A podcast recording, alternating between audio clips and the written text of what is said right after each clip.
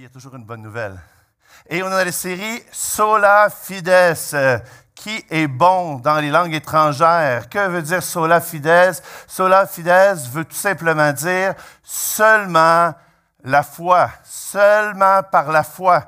Et l'idée derrière cet énoncé-là, c'est que la seule manière de venir à Jésus, c'est par la foi. Donc, ça s'oppose au salut par les œuvres. Et c'est pour ça que le livre de Romains nous parle beaucoup de foi, mais il nous parle aussi beaucoup de la bonne nouvelle. Et si euh, vous n'étiez pas là dans nos autres messages, les trois premiers messages, vous êtes chanceux ce matin, je vous fais un beau résumé. Yeah, OK, amen. Alors, Romains annonce une bonne nouvelle promise euh, par, les prophètes. Donc, les prophètes avaient annoncé que Jésus allait venir. Ça, nous en parle dans les Saintes Écritures, ça nous en parle dans la parole de Dieu. Elle concerne qui? Jésus, le Dieu homme, l'humanité de Jésus au travers David, la divinité de Jésus. Et euh, euh, Jésus, qu'est-ce qui s'est passé avec lui? Il est mort et ressuscité. Il est quoi? Il est sauveur et Seigneur. Ça continue. Il est reçu, j'espère que vous avez reçu Jésus, et il est annoncé. Eh oui, je vais en parler encore ce matin avec vous. Et comment, euh, comment euh, tout ça se passe? Ça se passe par sa puissance et pour lui. Oh, ah oui, le salut, c'est pour Dieu. c'est pas pour toi. Oui, tu en fais partie, mais c'est pour sa gloire à lui. Et comment tout ça s'opère? C'est par la foi et pour l'obéissance de la foi. Les deux, on en parle ce matin. Cette bonne nouvelle, elle est justice de Dieu. Là, vous dites, il y en a beaucoup en Romain Oui, oui, c'est tout là. OK? Vous pouvez le relire. Et euh, justice de Dieu qui est très important dans notre message de ce matin. Donc, bonne nouvelle. Et là, tout d'un coup, on a le message de la semaine passée. Mauvaise nouvelle. On se dit, oh non, comment ça? Hey Paul, tu aurais pu nous continuer, là. On était bien parti, là. C'était puissant, c'était fort, Jésus, le salut. Mais là, on a une mauvaise nouvelle. La colère de Dieu se révèle contre tout le mal sur la terre. Et on avait une liste de péchés très, très longue dans notre passage de la semaine passée. Et l'être humain se détourne de Dieu et détermine lui-même ce qui est bien et ce qui est mal. Et ça, c'est le drame de l'humanité ça nous va dire aussi que ce qu'on a à connaître de Dieu est déjà manifeste. C'est-à-dire que n'importe qui, en s'ouvrant les yeux le matin puis en regardant la création, devrait dire Waouh, il y a un Dieu qui existe. c'est trop beau, c'est trop bien fait, c'est trop majestueux. Toute la création de Dieu parle de qui Dieu est. Et la Bible dit que déjà cette révélation-là est suffisante pour que l'être humain décide de dire Où est Dieu? Qui est Dieu? Et découvre qui est Dieu et entendre la bonne nouvelle comme on la prêche ce matin. Bon, hey, bon résumé? Vous pouvez relire Romains 1, ça vaut la peine. C'est un, beau, un beau chapitre. Et parce que je vous aime, on va finir avec le dernier verset du chapitre 1 pour nous mettre dans le contexte. Êtes-vous avec moi? Yes, OK. Verset 32. Eh bien, qu'il connaissait le jugement de Dieu déclarant dignes de mort ceux qui commettent de telles choses. Toute la liste de péchés. Non seulement ils les font, mais encore ils approuvent ceux qui les font. Premier verset du chapitre 2. Ô homme, qui que tu sois, ça aurait pu dire ô humain, ô femme, toi qui juges, tu es donc inexcusable, car en jugeant les autres, tu te condamnes toi-même, plus que toi qui juges, tu fais les mêmes choses. Et le titre du message ce matin, Pourquoi le moraliste a besoin de Jésus? C'est quoi le moraliste? Le moraliste, c'est celui qui dit, moi, j'ai une bonne morale, je suis une bonne personne, puis par mes bonnes œuvres, je vais accéder à Dieu. Le moraliste aussi, c'est celui qui aime juger les autres. Oh, lui, c'est pas une bonne personne. Et c'est le premier point de notre message ce matin, le bon petit gars. Hey, qui connaît ça? C'est quoi au Québec un bon petit gars? Hein? Ah, c'est un bon petit gars, c'est une bonne personne, elle fait des bonnes choses, on aime ça. Dans notre contexte ici de Romains, le bon petit gars, c'est le juif. Le juif, c'est celui qui a reçu la Torah, la loi de Dieu. C'est celui qui obéit comme un soldat à toutes les règles de Dieu et qui se pense plus cool que les autres. Mais au Québec, c'est la personne qui dit, moi, je suis une bonne personne. Moi, je ne suis pas méchant comme les autres. Et le chapitre 2, il s'assure que tout le monde se s'inclut. Ô homme, qui que tu sois, ça l'inclut toi aussi ce matin. Moi aussi ce matin. Qui que tu sois, tu commets les mêmes choses que les autres. Tu es inexcusable. en jugeant les autres, tu te juges toi-même. Alors, on parle de jugement, là. C'est quoi le jugement? C'est un thème très important dans les livres de Romains. Le jugement. On juge. On juge quoi? On juge les actions des autres. Mais ici, pourquoi ça parle de nous qui jugeons les autres? Dans le verset 32 du, du chapitre 1, ça dit et qu'ils connaissent le jugement de Dieu. Comment se fait que dans notre tête, on a déjà une petite idée qu'il y a un jugement envers les mauvaises choses? Je vais vous donner la réponse. On connaît facilement le mal par rapport à ce qui nous fait mal. Quelqu'un qui nous fait mal, peu importe comment il nous fait mal, en mots, en action, en parole, ah! On voit le mal facilement envers ce qui est fait envers nous. Et en connaissant le mal qui est fait envers nous, ça nous permet, nous aussi, de savoir qu'est-ce qui est mal de faire. Mais ce qui est fou, c'est ça que ça nous disait dans le chapitre 1, c'est qu'à force de pratiquer le mal, on finit par appeler le mal bien. On finit par auto-déterminer ce qui est bien et ce qui est mal. Plus on pratique un péché, plus ça devient facile. Il y en a qui ont vu des films de guerre, des films d'espions, des films de... Puis là, on dit, des dans les films-là, ils disent le meurtre le plus difficile, c'est le premier. Après ça, tu vas voir, ça rentre dedans, là, c'est plus facile. Arc! Mais c'est le même pour tous les péchés. Plus on pratique le péché, plus on devient confortable dans le péché. Mais c'est drôle. Quand le péché est fait envers nous, là, tout d'un coup, wow! là, là, on réagit, puis là, on dit, oh, ça, c'est mal. Mais ici, c'est ça qui est fou. La parole de Dieu dit, on est donc bien bon de voir le péché dans la vie des autres.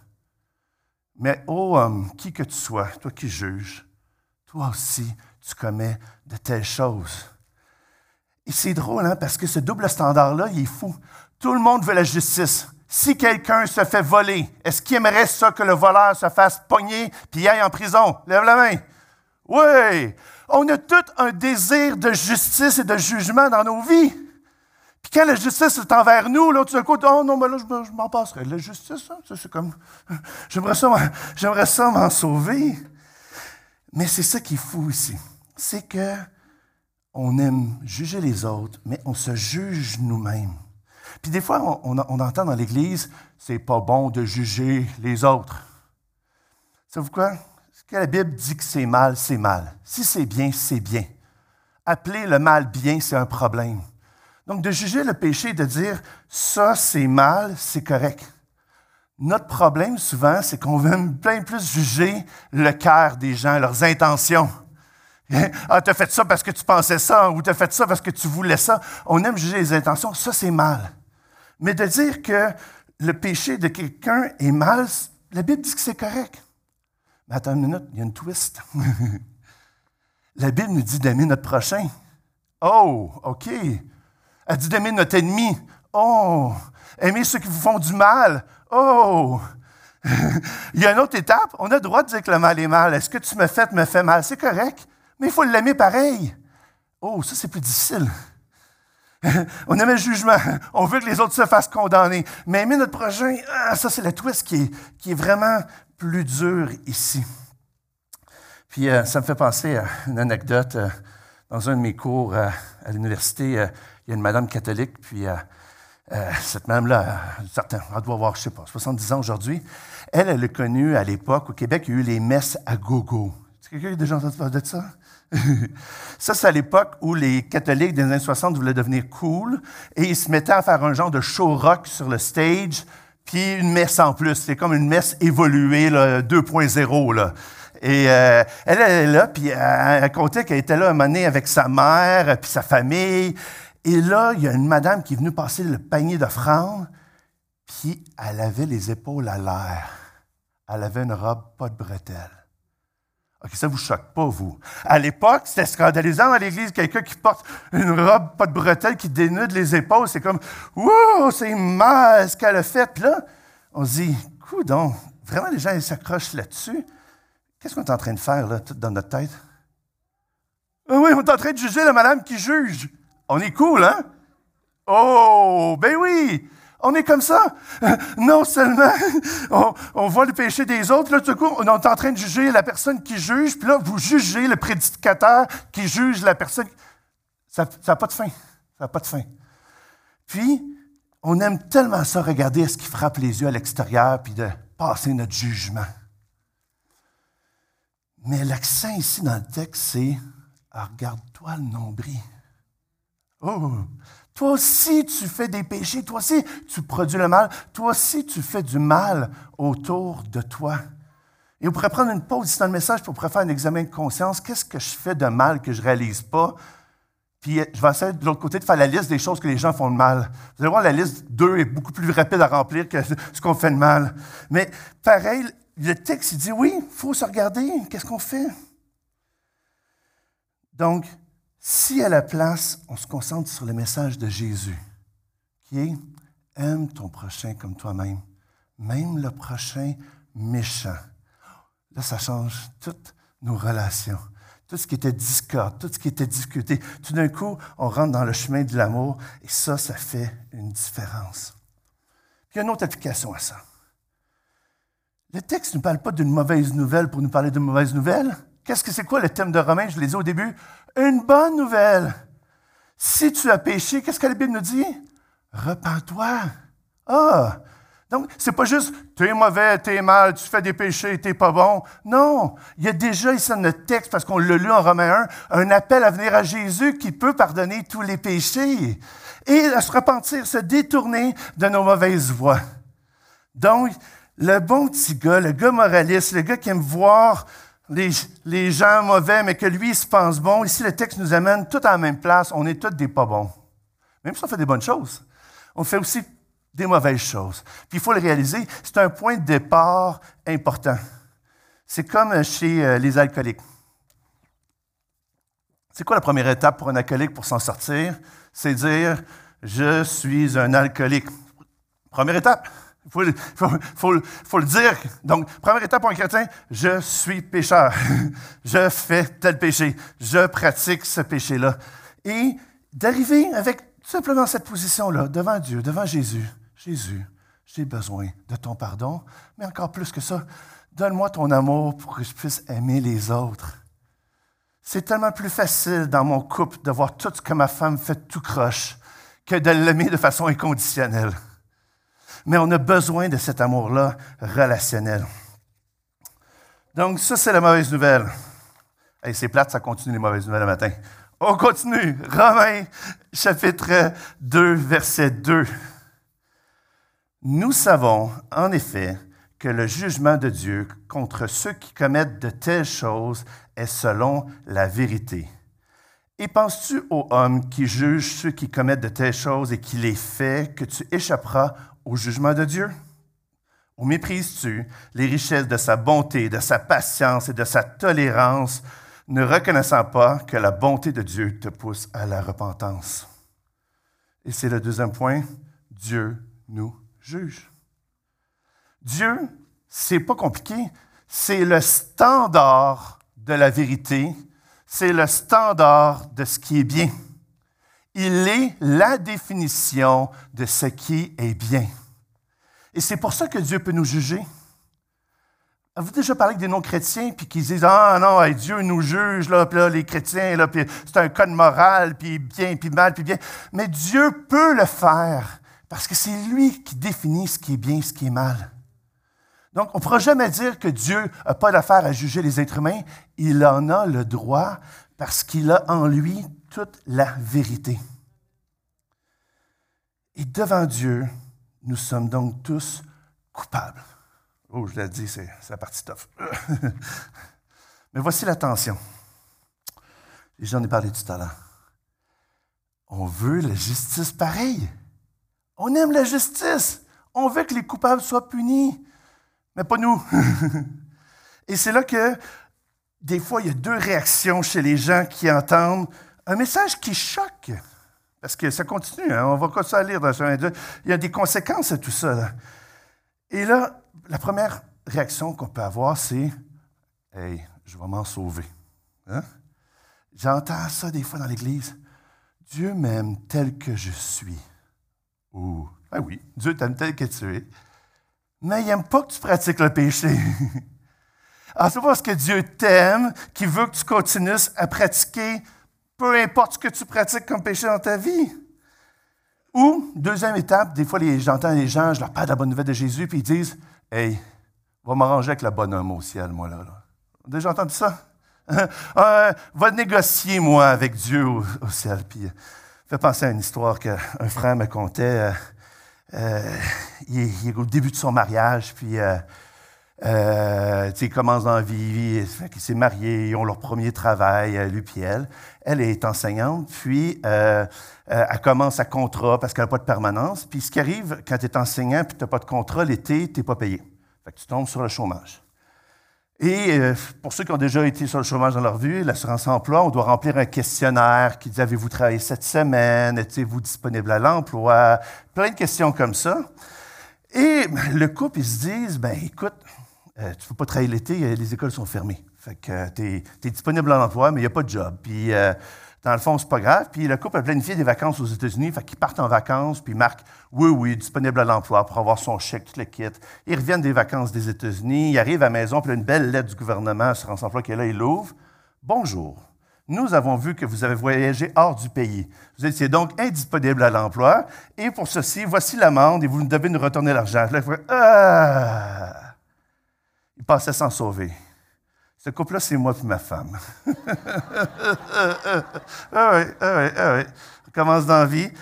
Pas grave, là, répondre à la question qu'on était disponible. Allons-y. Là. Puis là, c'est comme, oh, tout le, fardeau de la loi tombe, puis coupable. Eh oui, on, reconnaît, c'était pas bien ce qu'on avait fait, puis on a payé pour ça. Mais, mais des fois, si on dit, oh, ça va passer. Mais avec Dieu, là, ça, c'est la loi humaine. Là. Avec Dieu, quand le jugement tombe, le jugement tombe. C'est Dieu. Et c'est pour ça qu'on ne peut pas s'arranger avec le gars. Personne ne va échapper. Une autre, réaction, c'est mépriser la grâce. Puis le texte nous en parle. Hein. je vais relire la partie. Euh, où méprises-tu les richesses de sa bonté, de sa patience, de sa tolérance, ne reconnaissant pas que la bonté de Dieu te pousse à la repentance? Regardez comment c'est beau le texte ici. Les gens, ils disent Ah, Dieu me juge, Dieu me juge, Dieu est méchant, Dieu. Hein, hein. Hey, Dieu est bon, il est tolérant, il est patient. Et ça, ça devrait être une profonde motivation pour les gens de dire ben, Je peux retourner à Dieu, je vais être pardonné. C'est un bon papa, il m'aime, il est puissant et il peut me sauver. Et ça, c'est comme, wow!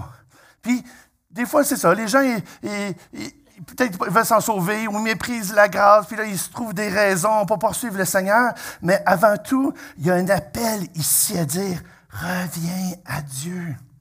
Je posais la question à ma famille cette semaine. Toi, pour quelle raison as-tu décidé de dire oui à Jésus? Hein? Pensez-y, je pose la question. Pour quelle raison, un jour, vous avez dit, oui, je te suivrai, Jésus, mon Sauveur et Seigneur. Puis moi, je repensais à ma propre raison quand j'étais jeune, à 4 ou 5 ans, j'étais très, très jeune. On parlait du message de Jésus. Puis moi, j'étais juste touché que Jésus accepte de mourir à ma place. Je savais déjà à cet âge-là que je faisais des mauvaises choses. J'étais juste comme ébahi, comme un enfant peut être ébahi de voir, wow, Jésus a fait ça pour moi. Oui, je veux suivre Jésus. Oui, oui, oui, oui, oui. Il y en a d'autres, peut-être c'est la colère de Dieu. on a parlé de colère. Puis peut-être la, peur de l'enfer, pour certains, c'est comme Ah, j'avais peur de l'enfer, je ne voulais pas mourir pour l'éternité. C'est la raison pourquoi je suis venu à Jésus. Moi, j'ai le goût de vous dire peu importe la raison pourquoi tu es venu à Jésus. Amen. Amen.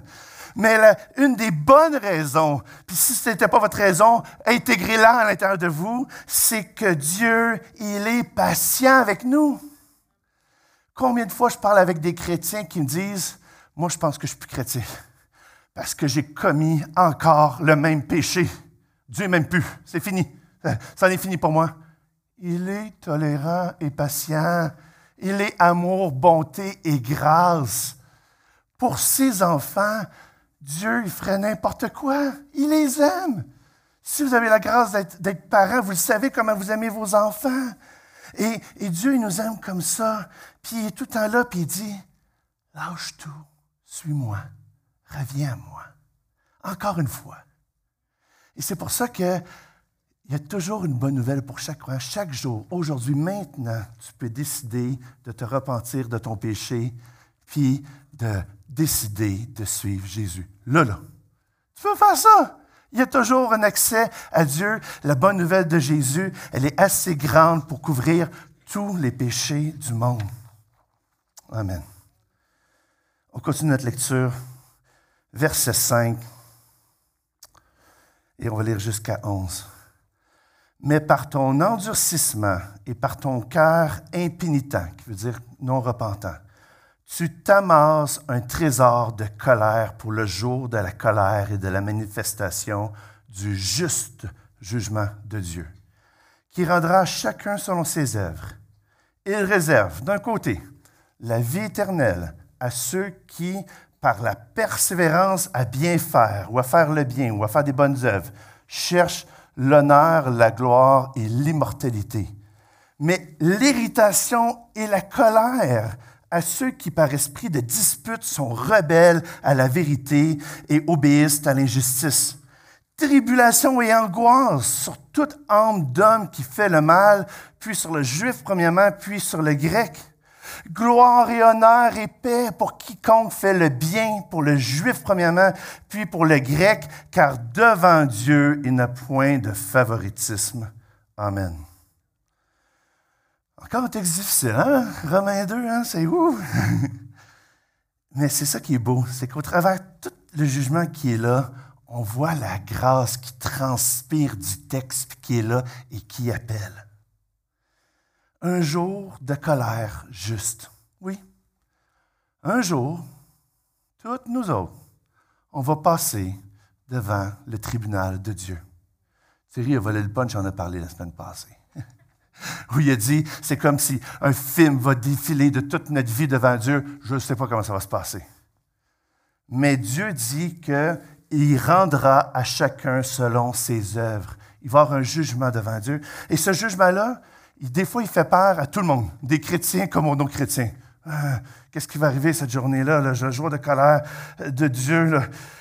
Et ici, c'est fun parce que ça dit, on va tous être jugés également sans favoritisme. Pas de laisser passer VIP pour éviter le jugement, même pour les chrétiens. Ouch! Il y en a qui ont déjà pris l'avion. Tu sais, quand on prend l'avion, si vous ne l'avez pas fait, je vous le compte. Euh, il arrive le temps où il faut embarquer dans l'avion. Comment ça fonctionne pour embarquer dans l'avion? C'est qu'il y a un ordre. Et la première étape, c'est bonjour, j'aimerais appeler toutes euh, les personnes à mobilité réduite euh, ou les parents avec enfants de se présenter à la gate. Puis là, tu es là, ah, OK, bon, les handicapés comme moi, puis les autres, ils passent devant tout le monde, VIP, hein? Les membres Elite Plus euh, qui ont la carte platine de la compagnie aérienne, vous passez en premier, là, ils passent. Les gens de la première classe, les gens de la classe affaires. Après ça, c'est les gens qui ont réservé un siège avec euh, confort plus. Puis là, là tu es là, tu vois les gens passer, tu vois les gens passer, tu dis, il y en a bien des catégories spéciales ici, puis moi, je suis où là-dedans? Puis là, à la fin, là, ah, les autres, venez-vous-en là. Ouais, on rentre dans l'avion, là, tu dis, ah! Souvent, sur la Terre, on fait face à des situations comme ça. On se dit, coudon, c'est pas juste ce système-là, -là, c'est arrangé. Là. Puis on est États-Unis, en plus, les militaires passent avant, en tout cas. il y a tellement de catégories, puis là, nous, on est les derniers. C'est ça. Puis, devant Dieu, c'est pas ça. Il n'y a pas de premier, il n'y a pas de dernier. Tout le monde passe devant son jugement. Et là, on se dit, OK, OK, OK, mais comment on s'en sort? Et où la bonne nouvelle?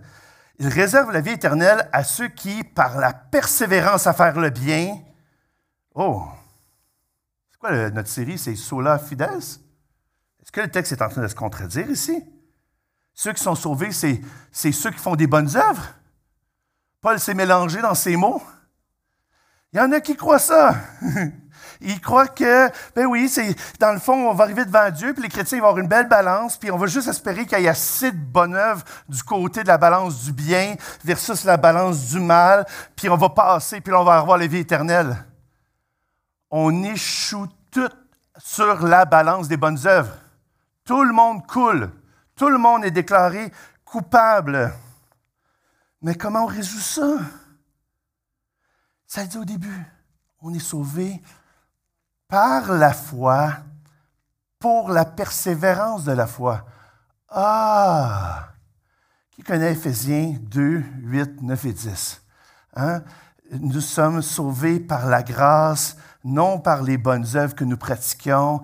Le, le salut est un cadeau de Dieu, mais nous sommes sauvés pour des bonnes œuvres que Dieu a pratiquées d'avance, pour que euh, Dieu a préparées d'avance pour que nous les pratiquions. C'est ça ici la mécanique. La mécanique, c'est que le chrétien, il ne peut rien faire pour être sauvé. Ça passe par l'œuvre de Dieu. C'est sa puissance qui sauve, pas ta puissance. C'est l'œuvre de Jésus qui sauve, pas tes bonnes œuvres. C'est ce que Jésus a accompli, continue d'accomplir, qui fait une différence devant Dieu. Ça, ça pèse dans la balance. Mais nos bonnes œuvres ne pèsent pas.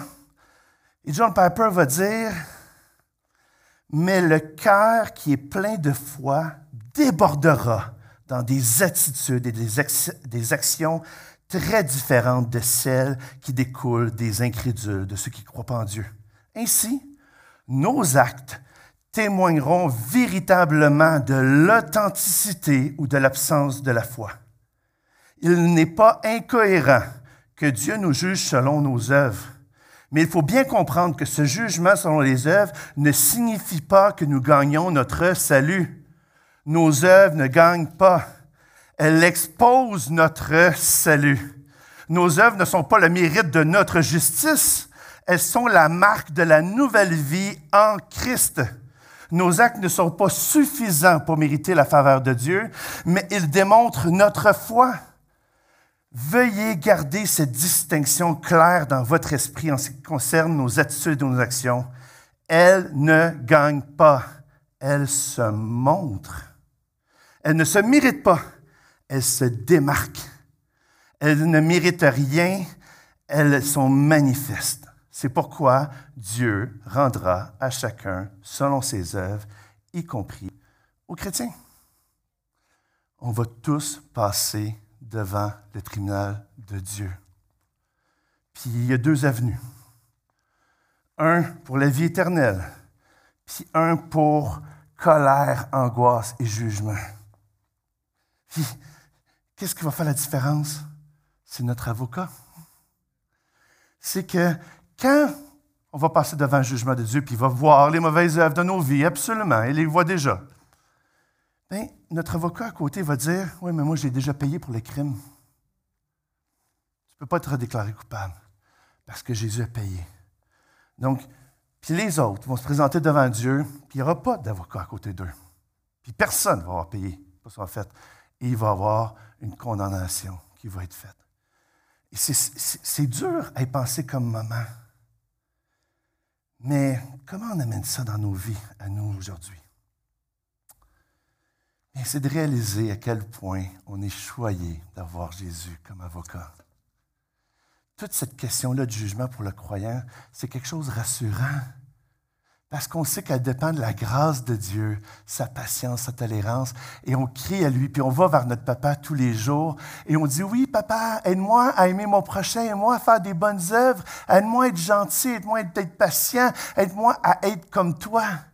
On lui demande, il le fait dans notre vie et on change. Donc ces bonnes œuvres-là découlent toutes de ce que Dieu a fait. Mais on veut les faire pareil. Et on va célébrer des baptêmes bientôt, euh, fin novembre. Euh, la, date, euh, 19 novembre, on va célébrer des baptêmes. Puis, euh, Pasteur Denis, moi et d'autres, on commence à parler avec des gens. Hey, es-tu baptisé? Ah non, tu n'es pas baptisé. Puis on parle avec les gens, puis on leur pose des questions. Mais pourquoi tu n'es pas baptisé? Puis souvent, ce qui sort, c'est que les gens nous disent Oui, oui, je veux suivre Jésus. Oui, oui, je suis chrétien, mais je suis tellement pécheur. Je ne peux pas me faire baptiser tout de suite. Non, j'ai trop de choses qui ne sont pas en règle. Non! Le baptême, c'est juste le premier oui à voix haute devant tout le monde de oui, je veux te suivre. Il va en avoir d'autres. On va pécher encore. On va le répéter, ce oui-là. Mais si tu as décidé que Jésus est ton sauveur et ton Seigneur, fais-toi baptiser. Passe pas à côté.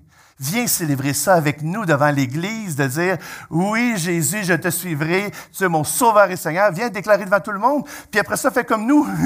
Continue à courir puis à persévérer, la persévérance de la foi qui se démontre dans les bonnes œuvres. Mais tu as droit d'avoir un départ, un premier oui, puis de pas être parfait. Personne passe par les eaux du baptême puis il est parfait. On est juste des gens qui commencent à marcher avec Jésus. Très, très pratique.